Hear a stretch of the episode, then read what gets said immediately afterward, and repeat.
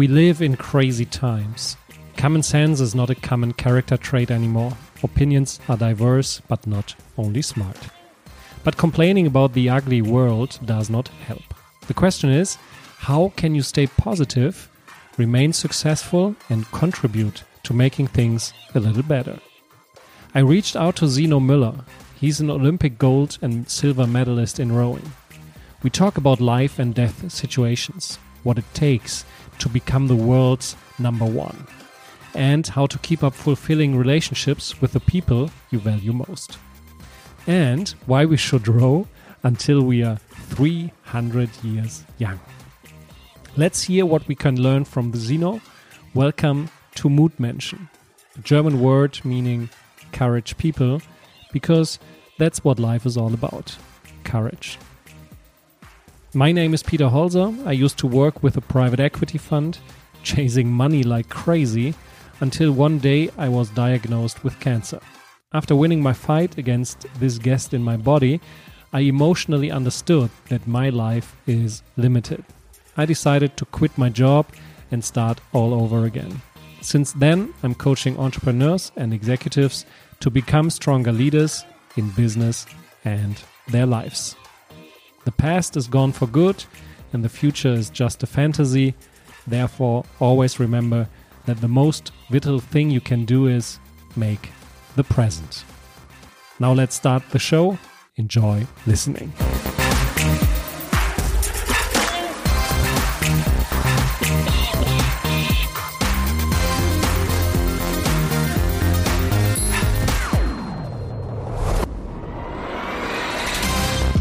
25 years ago, you won the uh, Olympic gold medal in Atlanta.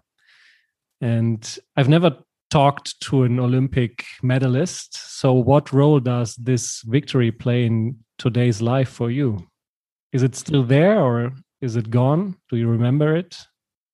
Oh, it's I remember it vividly.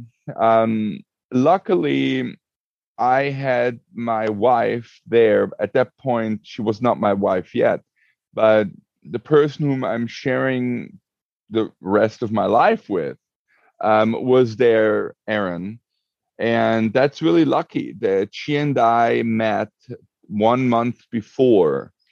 And she witnessed what um, gave me an international stamp of approval um, as a rower.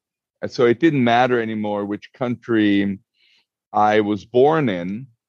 Um, once you win an Olympic gold medal, um, you almost become a citizen of the world in the in the eye of the sport. And the reason why that's important is because I I grew up in different countries in Europe. My dad moved around to, uh, because of his uh, business, and um, so we lived in Switzerland, Germany, Spain, France. Um, and everywhere I was, I was a foreign kid learning a foreign new language, and that all was happening in my first 19 years of existence. So, actually, truly belonging to a place or a neighborhood was not really what um, I experienced. And so, when I started rowing, it gave me a foothold in a little world uh, that um, was quite happy to have an individual like me. And when I ended up winning the gold medal in 1996, that was the final stamp where it meant, you know, no matter where you come from, Zeno, the, the gold medal is something that anywhere in the world, in the rowing world, and yes, and now beyond that, beyond the rowing world, you will be accepted as an individual who will have achieved something that is very unique and uh, distinguished from distinguishes mentally physically and so it feels good to have it under the belt. Um, would i want to do the same sacrifice again?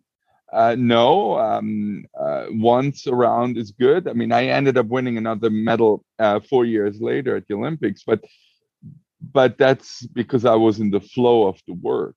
Um, now, being a father of four, you know, you live for your children, you live for the world to make sure that we can keep the world uh, healthy uh, be nice to one another. You know, I mean, the the perspective of life has gotten so much broader than when I was competing at the Olympics. When you when you're competing at the Olympics, your perspective on life is very very narrow, and but and that's how it needs to be, right? Because you, what, every what, uh, what was the price you paid in order to compete and and uh, finally win over the world's elite rowers? So, what was I- the price you had to pay in those days?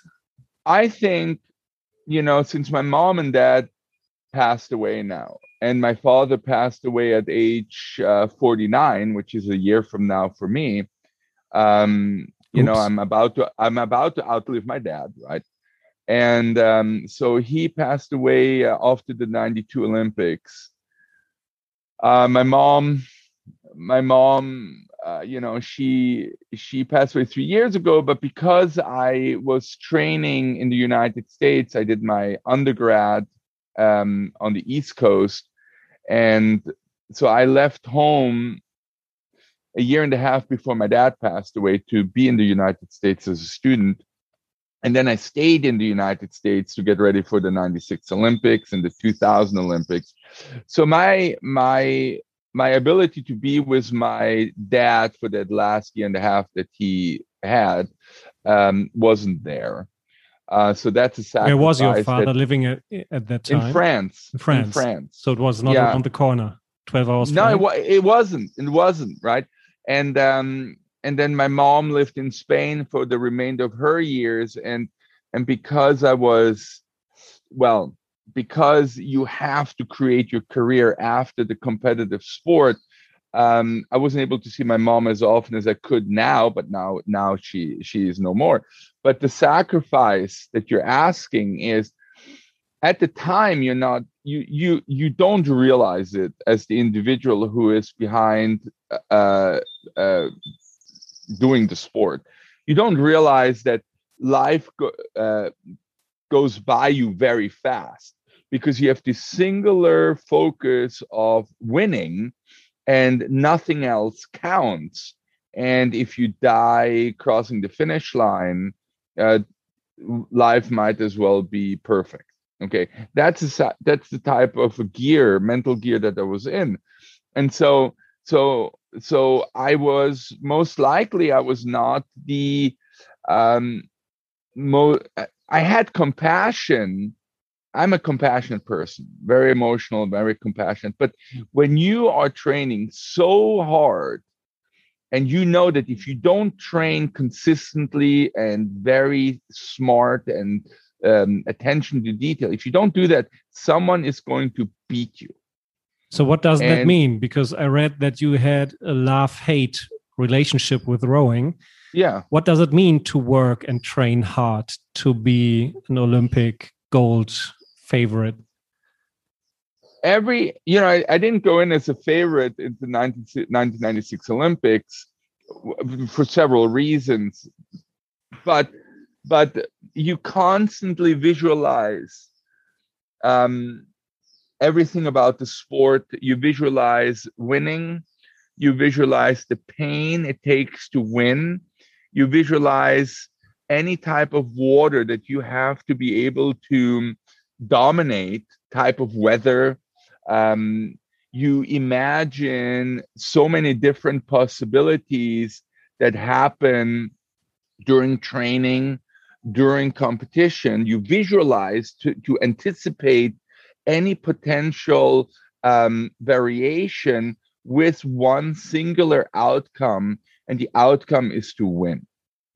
And you run through these scenarios i almost tempted to say hundreds of times during the day when i don't think there was one minute during my time then that i was not constantly thinking why I am the purpose I have in training is to dominate and make other people who are deciding to do the single scull as unbelievably miserable as possible when we race one another. Because if I feel the pain to do all this and the goal is to win, I want to inflict as much pain as possible to the others so their dreams of winning gets crushed and my dream can come true.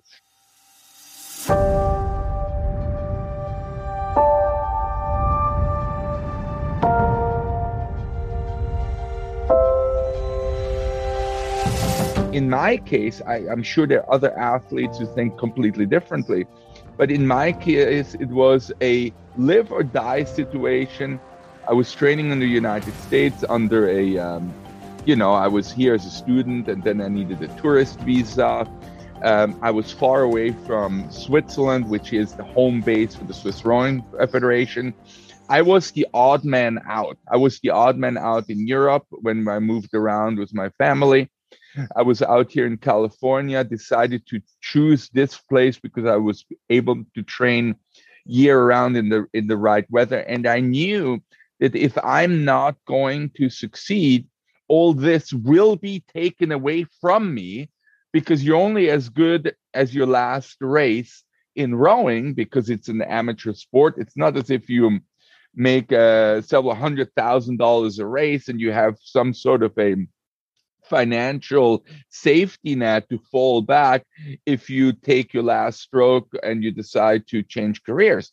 So I knew that what I had out here, my freedom, my freedom to be able to train after I was halfway done with the university in Rhode Island, I decided to row in the single scull and not pursue four years of collegiate rowing but I knew that all these liberties of being able to train and study all were hinging on how good I am in the single scull internationally. So nothing that I was doing I ever did lightly. It was always a life or death situation in my head. In my head. And why you did this, you construct it in order to move? So you needed the pain or the picture of a pain in order to go above yes. and the, beyond every look, border you have? Look in rowing you're not going to win a race if you're not hitting the absolute physical limit. It's just not going to happen.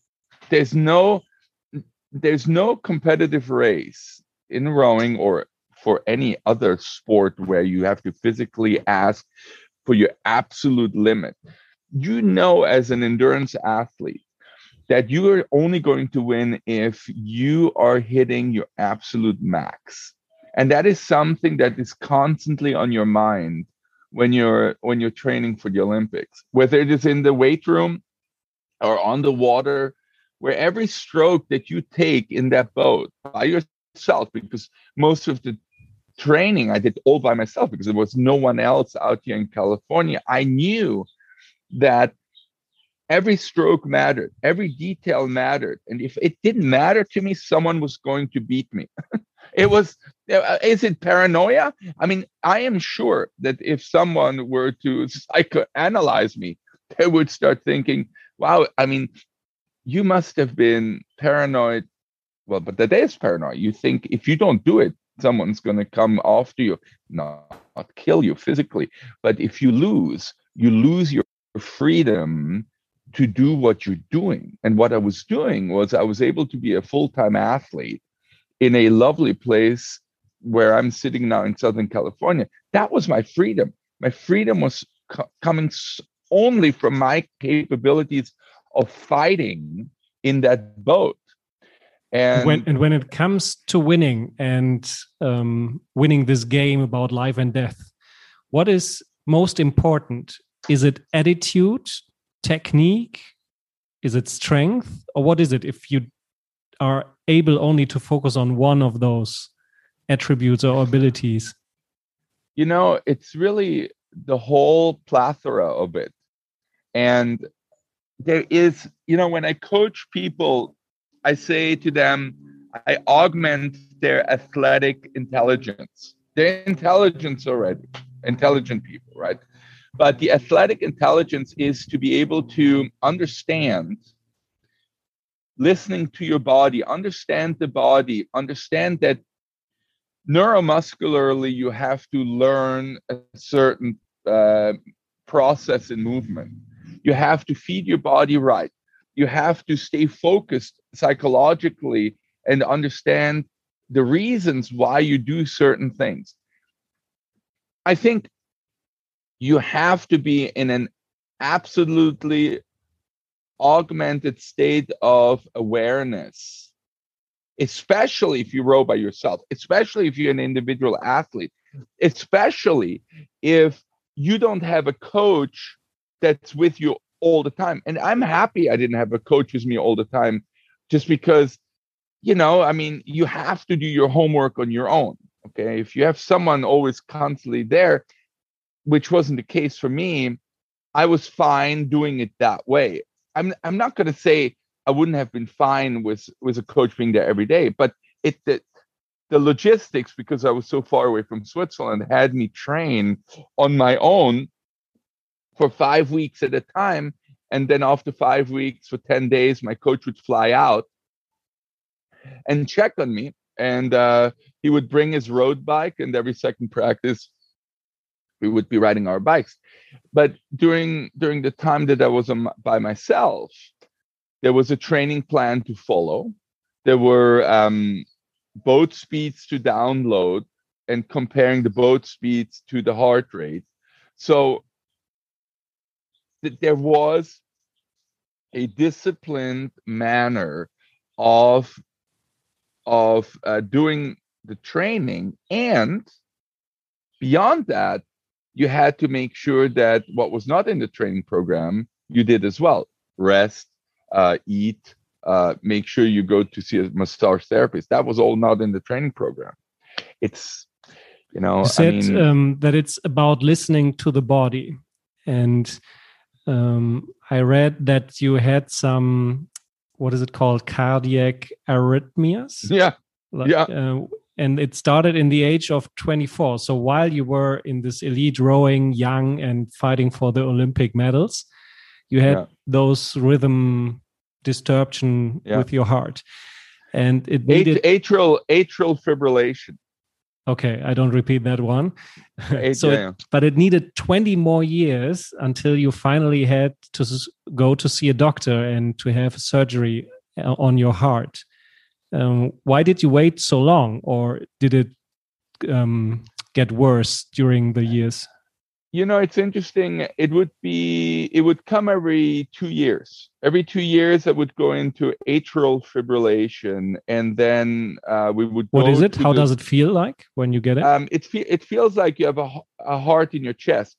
When the um, when the when you're in normal sinus rhythm, you only feel the heart in your chest if the heart rate is really high. Mm-hmm. But when when you are in atrial fibrillation, uh, the, there's a chamber in the heart that uh, fires a little bit earlier, and then all of a sudden you yourself, okay, what what's going on in my chest, right? And um, and if you were to try and run across the street, or if you try to do something physical, you'd suddenly start feeling that you are lacking of uh, of stamina I don't want to mm-hmm. go. I don't. I don't want to see you going into oxygen deprivation, but you feel like your lack of stamina, and and the heart rate feels very high because it's misfiring in between. And so we went to the hospital. They they put you under. They put um, you under anesthesia, and then they just applied um, electric shock, and they shock your heart back into the normal rhythm it's called a cardioversion. Um, and you know, over the over those 20 years, um, it took I don't know 14 or 15 times. Um, so there were certainly times where I had it twice per year uh, to make up the number over 20 years. But it's it's towards the um, it's it was towards the last two months of that period where it was became clear that oh, okay, I've got to have the surgery called cryoablation. You can do it with warm, you or you can do it with freezing, uh, whatever around the pulmonary pulmonary artery. But um, we froze it, and it came out fine. Um, you know, uh, every once in a while, I have a five or six skip beats uh, every so often. Um, once a week or maybe once every two weeks where i say to myself if i didn't have had this ablation um, that probably could have triggered atrial fibrillation. And for a lot of people, atrial fibrillation may just go away on its own. But then you have people like endurance male athletes who go into atrial fibrillation, and then they, the only way for to, for them to get out is to cardiovert them. And so my okay. my my doctor ever since, same doctor all the way through for the last 20 years, he said, look, Zeno, it's so rare for it to happen to you that let's wait until they really have the surgery down pat. And and luckily, you know, cross my fingers, things things are going beautifully. I had my first atrial fibrillation episode in April, and then in in uh, July, that's when the Olympics were. So so when I had that atrial fibrillation, all my existence was put in question because I thought, holy cow, if I can't row, what am I going to do then? Right.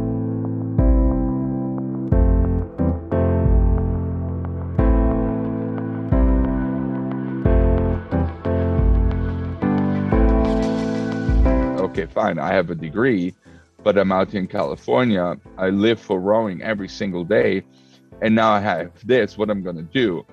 And you know, luckily the doctor sat behind his desk and said, you know what, let's just cardiovert you. And I said, so what is that? You go under in full anesthesia. We'll apply the uh, uh, um, the electric shock, and then you're gonna be fine. And when he said that, I thought, holy shit, am I at death's door? But it's it wasn't. It wasn't. It was it was totally totally normal practice. But if it's the first time for you, yeah, you're yeah. you're scared. I gave I gave my friend the, the phone number of my mother, saying that listen, if I if I die, you're gonna have to call her. But yeah, here I am, right? But yeah, it's good to see you. Uh, yeah, yeah have, that's right. you have um, a saying that you use every time you finish one of your online coaching sessions or rowing sessions. Do you know what sentence yeah. I refer to? Oh, absolutely. Let's row until we're 300 years young. Okay. So not that one. Did you?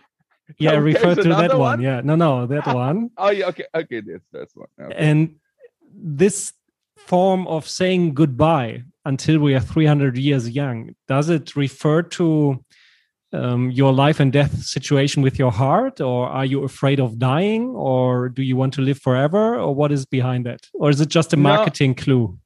No no no. It's, it's it's it's actually interesting.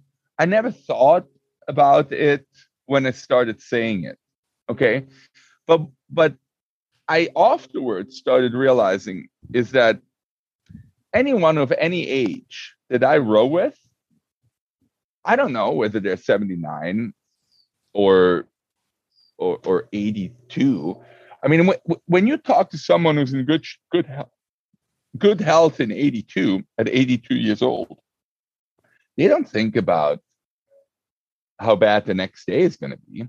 They're going to think about how great the next day is going to be. So there's a positive attitude for people uh, of more advanced age where shit, they don't think that this is the last day tomorrow. They're going to think, hey, I'm just going to keep on living. It's just full, full power, full positive, right? So when you say 300 years young, not old, you realize that anyone who's rowing with me is really, really far away from being 300 years young. So it's a very inclusive way of saying that I don't we don't care how old you are because we are all going to be rowing until we're 300 years young. And we're not, and if we hit 300 years, we're not old, we're still young.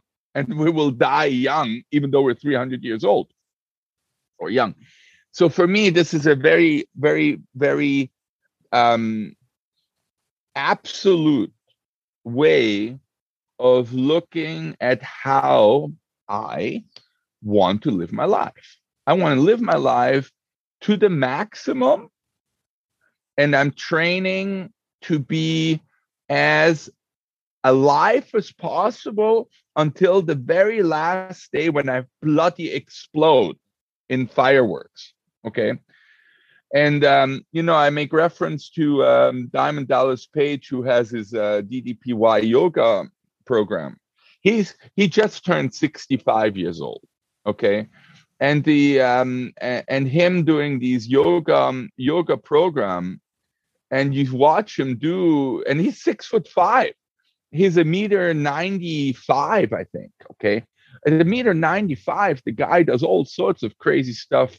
Um, with his yoga program and he he is doing this because he wants to be in that shape 20 years from now and 20 years from now he wants to be in that shape that he is today to keep going he doesn't think that one day it's going to be over he's just going to go full power until well until it explodes right final end yeah you know i i use a picture of modern nomads because when humans started walking around on planet Earth, we were nomads. And today we are modern nomads. You mentioned yeah. In your life. You were traveling around the different countries. And um, even though we have a house, we travel to work or to vacation right. or whatever. And nomads need orientation in life. And if you do not have orientation, you are looking for a kind of foreign orientation, for example, church yeah. or sports yeah, yeah. or whatever yeah yeah yeah um, and i think it's important if you want to live a self-determined life you need your own direction. So listening to your inner voice and uh, building up this horizon where nomads orientate themselves when they are walking. And the nice picture of a horizon in comparison to a goal is a horizon is never being reached.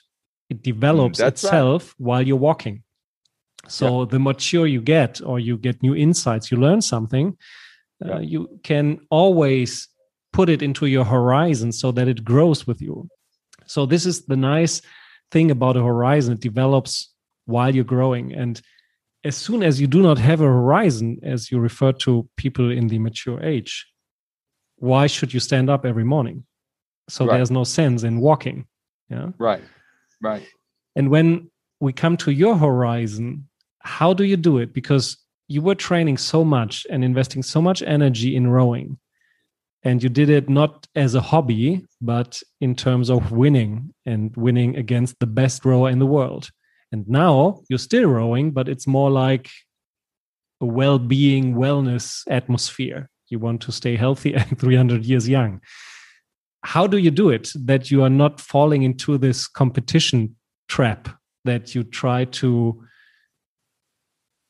get into the tunnel again and work your ass off so that it's not becoming healthy anymore. So the the unstable or the not so stable life that i led when i was competing okay financially speaking you know i was able to train and race from year to year and there was only a handful of rowers who could do that because I was sponsored by different um, by different companies. I was able to do that. Um, but that that ability to survive under that sort of stress of needing to make sure that the money was right from year to year um, is something that um, I don't want to have anymore. Um, so for me to create a sanctuary, sanctuary meaning owning my little plot of land, having my little house, making sure that my children, if they need my help, I can provide for them, be it emotional assistance or material assistance. Emotional assistance because I'm healthy, I'm doing the right thing with my body, I can stay positive. I married the, the right person who's my best friend. I can be there emotionally but I also want to be there if they need me. Material material advantage. Okay, it's like a team. It is literally like a team. I'm now the coach of my own family or the the boatman of my own family. I'm co-coaching the family with my wife. What do we need? We need the base where people can live, train, right? Be the best they can be. And so from being the athlete now you become the caretaker of people who need to grow themselves stronger and being able to um, to achieve their own independence or their ability to coexist in this economical um, um, um, system that we live in on our tiny little planet. But now it's what's interesting is, you know, thanks to the potential of space exploration, right? And I'm I'm going straight to what Elon Musk says. What's the purpose of waking up in the morning if all you think is staying on planet Earth, which eventually is not going to be around anymore, be it millions of years or shit, if the asteroid were to hit or whatever, right? But what I'm saying is, if you really look ahead, the far horizon, we need to, we need to go to Mars. We need to go to other solar systems. We need to evolve, and so that's him. That's Elon Musk saying that that's his purpose. My purpose is to make sure that my kids are going to be good citizens of the world, positive, inclusive people, people who bring Uh, uh, new ideas. And I have these these kids. I, I don't know how it happened, but they are this type of kids, artists, musicians, and and scientists. And this, they are there and they're doing it. And I'm glad to be able to help them along and be there for them. So I don't know if I'm ask, answering you the, the the initial question that you had about all this what I just said, but but this is the transition from being a competitive athlete to all of a sudden what are you now? I mean, once you had this goal of going to the Olympics and be the best you can be, what do you do then?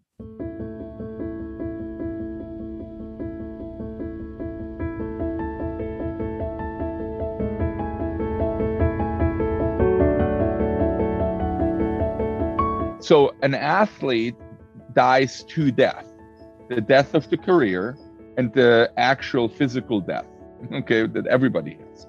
So the death of a of a um, uh, of an athletic career, um, you know, sometimes people decide, okay, I'm done, I'm I'm retiring, and that's probably the most peaceful way to go. But I don't think, I don't think um, uh, it ever is easy to say, okay, I'm done with competitive uh, training or rowing or or competing because your entire day would revolve around it.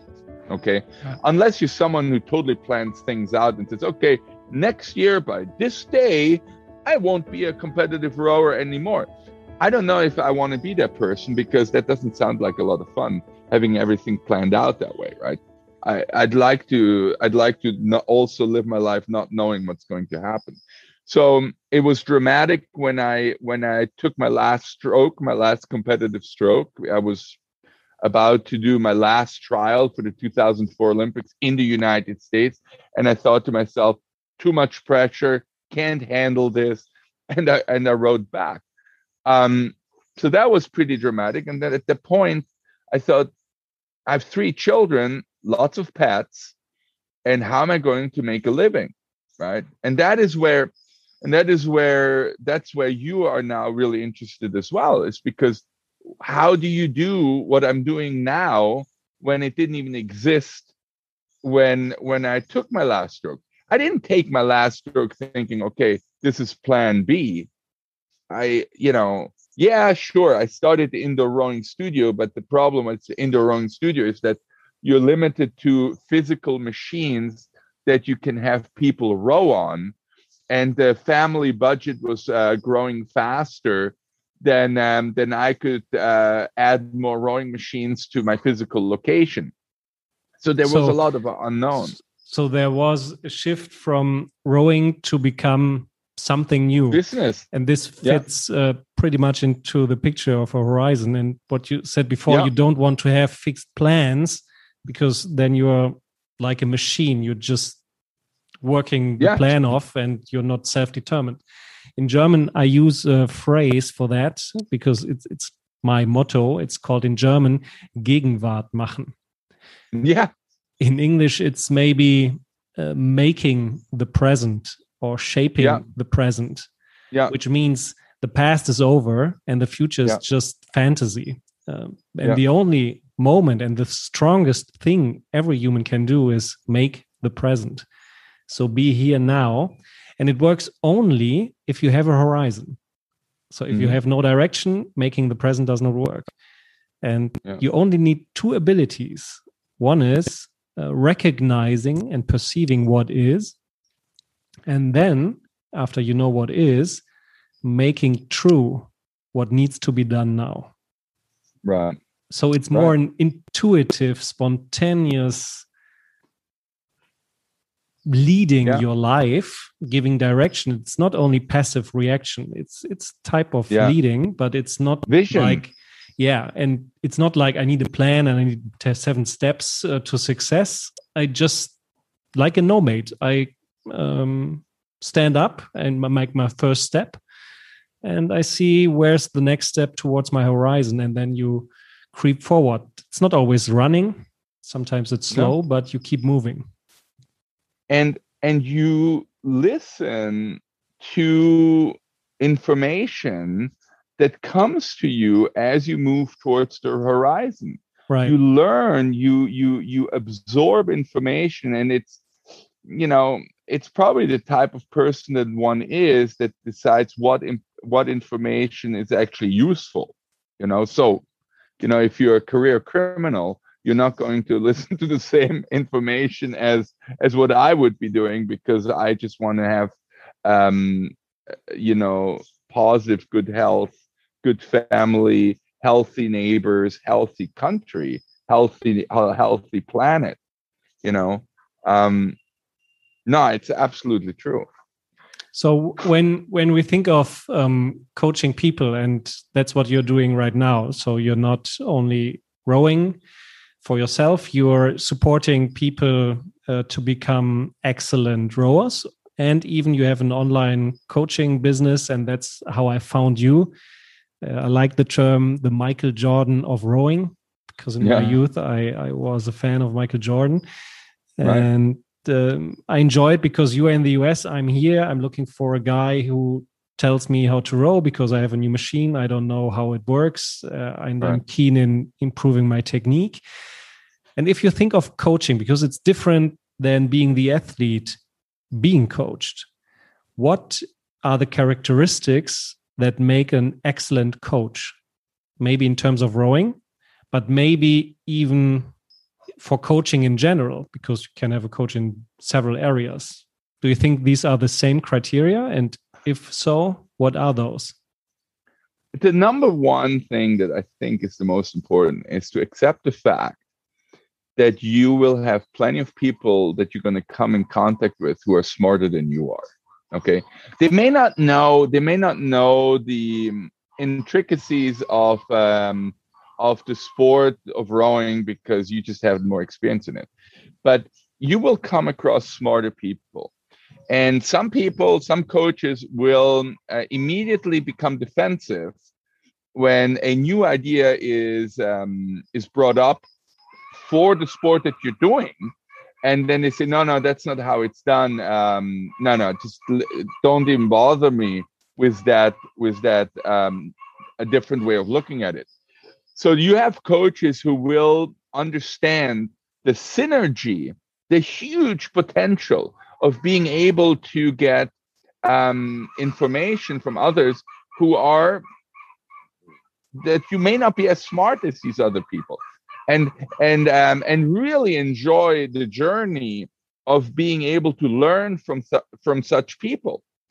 That that makes coaching that makes coaching really really interesting because even though I know what type of stroke will make a rower better, it um, I never go at it in a ABC format where I coach someone exactly the same way as I would have coached the person uh, an hour earlier.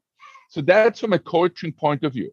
But then from an athlete, athlete point of view, is allowing the coach in being able to accept the fact that a coach does know something that you don't, willing to be the student. And there are athletes who are stubborn, who will not even accept a coach's comment 100%. They may just accept it to, I don't know, 90% because they think they know it better. Um, but we're, we're, I mean, we're talking about fringe, fringe um, scenarios. You know, the bell curve has pretty much everyone kind of doing the right thing, right? But um, it's when you understand the fringe ends of the bell curve that you can really um, become more efficient uh, with most of the people that you're working with, which makes, of course, discussion really interesting as well. Because my coaching, my coaching is not just about how to move the body. It's hey, what are you thinking and feeling when you are changing your technique? And do you know that life is going to be a lot better later?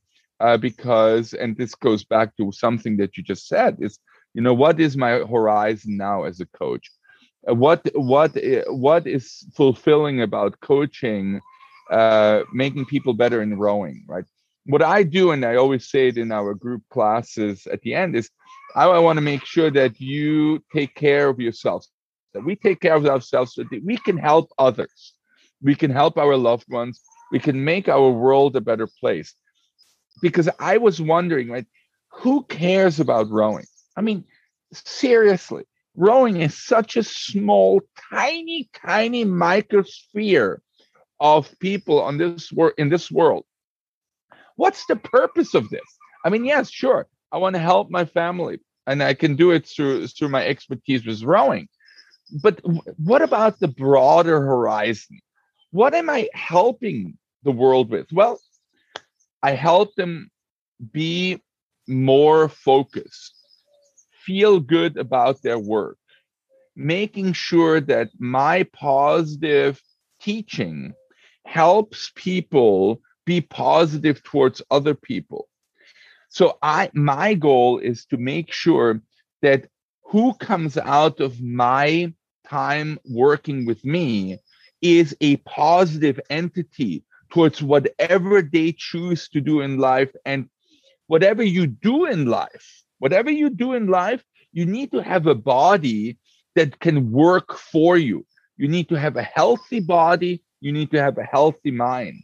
And if that is what i give back to the world charging lots of money for individual coaching and memberships much less for the membership for for for indoor rowing that we do together on zoom and i have to, whatever it is i i want to go to bed at night realizing that i help people be better with themselves so they can be better and more positive for others in the world.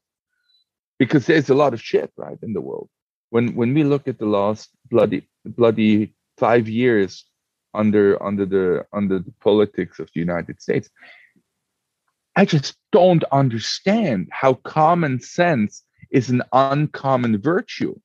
How can these people not realize that if we were to go the, the that way that the country went for five years, how how are we going to exist as a as one kind in this world? It was it's just unbelievable. Anyhow so my goal is to make sure that i bring out the most positive people as possible yeah you know? the question is what is the the goal that you were referring to that can unite all people on planet independent of country religion sex and whatever and I think it's two words peaceful coexistence.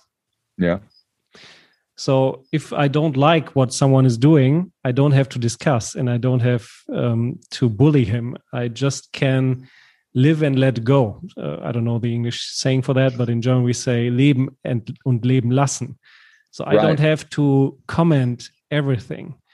Um, but right now we have all the extremes. So yeah today all the um, tiny yeah. splitter groups yeah. feel like a bullied um, person and they scream and shout and they want to be recognized so right. everybody is behaving like a victim and it's going crazy in this world and i think we really have to calm down think of peaceful cooperation and as yeah. you said it starts with um, self leadership so taking care of Yeah. your own body is so important because I mean, when I was young, I was drinking alcohol. I don't know. When I just Right. think of it, I'm I'm feeling uh, like a disaster today. I, I Right. didn't take care of my body itself, but then I had this diagnosis of cancer, and then I realized, oh shit, Yeah. life is yeah. endless. I knew Yeah, it. yeah. Everybody knows Yeah. it. Yeah. But feeling it changes the game.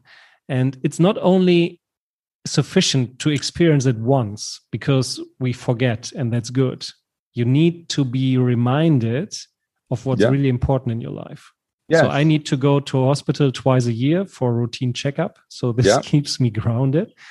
Yeah. And taking care of the body because it's the only home we cannot change or move Yeah. at least yeah, with today's technology. And when we look at your um, area of expertise and we think of rowing, what can we learn from rowing to live a good life? Yeah. Well, it's a routine. It's a it's bringing healthy lifestyle, having a healthier lifestyle by bringing in the component of exercise, positive thinking, and um, there were some author just now from Harvard wrote a book. Um, you you don't want to think of exercise as exercise. You want to you want to be exercising exercise meaning you you do it this is part of your lifestyle okay? You like a habit? becau- Like brushing yeah like, like like like a habit you know it has to be a habit.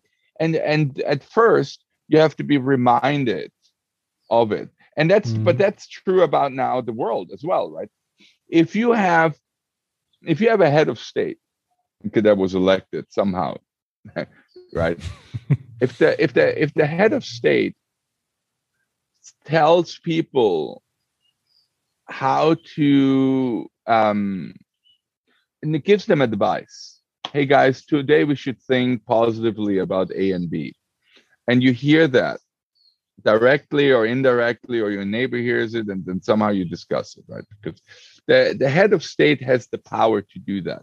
Same thing with a coach. When i'm coaching the group um, uh, the group on, on on Saturdays, I know that everyone's listening to me. So my goal is to make sure that okay, they're here because they want positive, positive uh, feedback.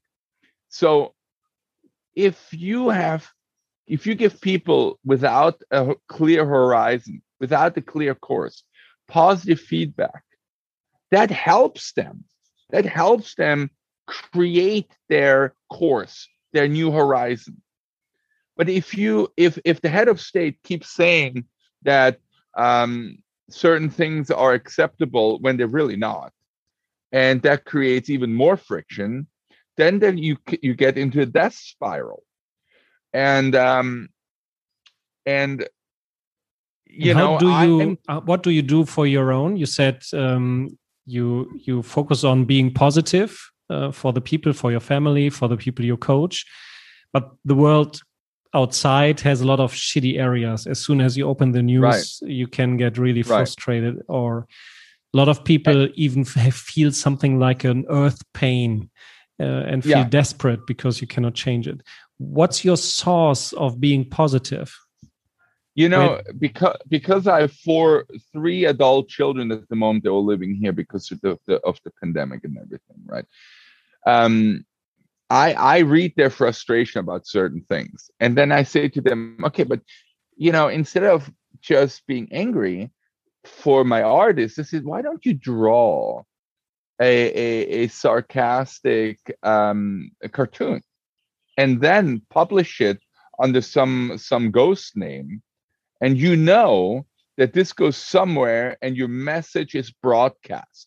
Don't just be angry at home and and not be able to release it out into the open into the ecosystem right?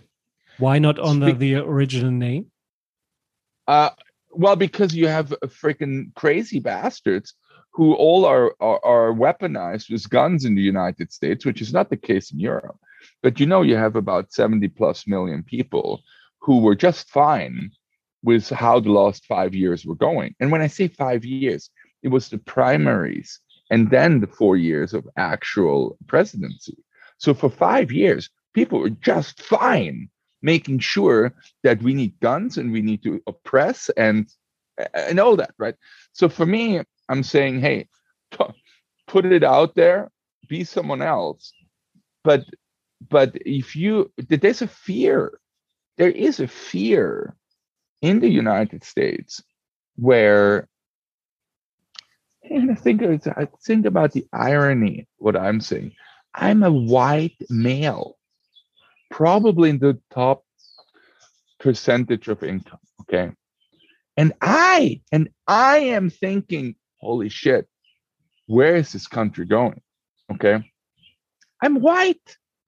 Think about people who are less white, how oppressed, how scary it is. And I'm reading it. Parents of black kids driving them to school are worried that police killings all the time. Now sure of course right? We hear it in the media. But the thing is more and more people have the ability to record um, such conflicts. Now everyone has a camera. Now all of a sudden we have a far better understanding of of what is going on socially so so back to how do i stay positive right well, you get like I said on the last on the last meeting that we had on Zoom, all you guys who are rowing with me, you're my freaking therapists. Okay. It's, I'm I'm going through psychotherapy by being able to be positive with you all. And it leaves me with a smile and a sweaty shirt, the same way you guys have a smile and a sweaty shirt. And I know that there is a growing group of people who is joining me because I only started in August last year um, virtually this way. I know there's a growing group of people who will hear, let's row until we're 300 years young and stay positive so we can be good to the people that we love and, and share the positivity. I don't think there's an asshole among the people that that is rowing with us because the asshole would think I'm an asshole. yeah, they they would not join your clan, right? No, they they, they wouldn't. They wouldn't. Yeah. And I think this is. I never. I, by the way, I yeah. never. I never said it that way. I, I. You just brought this out of me. This is where it's where it becomes dangerous. See, when you guys interview people like me, you never know how how how imaginative the answers are going to be. But anyhow, go ahead, Peter. What were you going to say? yeah, uh, fitting into this horizon picture, um, it's a clan that everybody should build up. So you have your horizon, you tell a story. Let's row until we are 300 years young. And some guys like the story, and others say, What the crappy shit. Uh, so it's mm-hmm. okay. They can join a different clan. And yeah. this makes life more positive, as you said, because only those people follow you and join you who are motivated right to go with you in, towards this horizon. Yeah, and this makes life much more colorful and and um, bright. And in terms of a very important relationship, uh, talking about your wife, um, I'm coaching a lot of executives and business owners, and many of those uh, thrive to be successful in business, but they do not really take care of private life. And today, you mentioned it a couple of times be good for your family, have energy, be a provider of support and help if needed. And those guys invest too much energy, not on the sports, but on the business sport. And when it comes to life and you want to be excellent in one area in life, you suffer in all the other areas. Yeah. So the maybe it's a secret of life. If you want to have a happy life you need to be average. So taking care of all the areas in your life. And when it comes to marriage it's not only about the years. So, uh, uh my impression is some people say proudly well i'm 20 years married but it's not about the quantity it's about the quality. Do you really yeah are you still freaking out in a mature way after 25 years so that you still have this um, like magnets being attracted towards each other? And i don't know you that well. I just uh, got some impressions from far away but i had the picture that your marriage is very important for you and then it's not only about years but also about quality. And if you think of your personal marriage, what um, what is your secret of having a happy, fulfilling marriage? I want I want to I want to if my wife needs help, I want to be there immediately. Um because I know the um, the love and passion that she has for the family, how she takes care of the garden, the well, children, the garden, the pets. She's a very very very giving person. She worries, she's very giving. And I see that. I see the sacrifice that she doesn't consider a sacrifice because that's her passion, right? But I see it. I appreciate it. See, uh, this is the other thing. You need to be able to appreciate other people. You need to be able to appreciate the people who give you your coffee at Starbucks. I cannot, for the life of me, be an asshole to someone who's, who's giving me a coffee because it took a little bit longer than usual I know that people who are giving me the coffee are getting maybe 50, maybe $15 an hour and they stand there for eight hours. I cannot be a jerk to people. I can't because I know how much they put in in order to make it just perfect. And I always greet them. And of course, my family in the car, they say, oh gosh, that they really know you because the way I speak, right? Not just the accent, but the intonation. I, I cannot be monotone talking to them. I want them to be really be excited that they have someone like me to to to sell the coffee to. So back to marriage. What think about it. If I'm just a business person and I, I, I my if my success is based off the bottom line and how much money I have in the bank account, one day you have that will stop. And you will be completely alone. And you will look at someone with a family with grandchildren or whatever it is where there is love doesn't have the love doesn't have to be a family with grandchildren. You could have a whole bunch of adopted animals or whatever it is. If you give to another living being you get something back. So if you're just working a company and you're being a hard ass on your employees, but they're pro- they're producing, and you you look good for the board uh, board, uh, board of executives, and they say, "Yeah, good job, good job," and then the next year they fire you because you have reached a certain age, and then you're done, and no one will care about you unless you're surrounded by people who appreciate you for who you are and and feel conf- uh, feel the trust in you. But trust is built over over time. So when you're done with your career and you have not cultivated love and trust with other people you you're in it for a very very brutal awakening you know where where where it goes into depression. So i don't know. I mean i talk about something that i have not experienced but i can only imagine. It yeah it's it's the difference between your position whatever it is being an athlete a professional athlete or being a manager and the person who you yeah. are and if you're you're um, holding too tight on the position uh, you're the chances are high that you can become a victim uh, being blackmailed because you want to stay with the job or you want to stay with the athlete position or whatever right. it is even in right. a in a bad marriage uh, if you want to remain yeah. the husband or the wife and it, it's a bad a toxic relationship um, it can destroy you so yeah.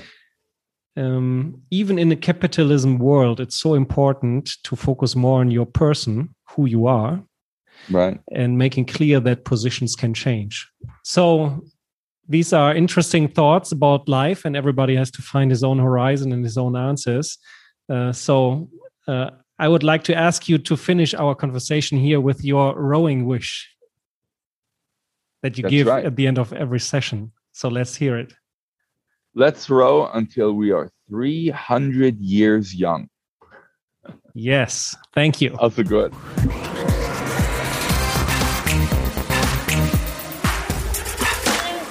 Das war eine Folge der Mutmenschen. Wenn Ihnen der Inhalt gefallen hat, dann habe ich noch zwei Tipps für Sie. Schauen Sie doch mal auf meine Homepage www.peterholzer.com. Dort finden Sie weitere Videos, Audiomaterial oder auch Texte zum Lesen. Und der zweite Tipp ist mein aktuelles Buch. Es trägt den Namen Mut braucht eine Stimme, wie Sie Ihrem Leben Wirkung geben. Lesen Sie doch mal rein. Bis dahin, bleiben Sie gesund.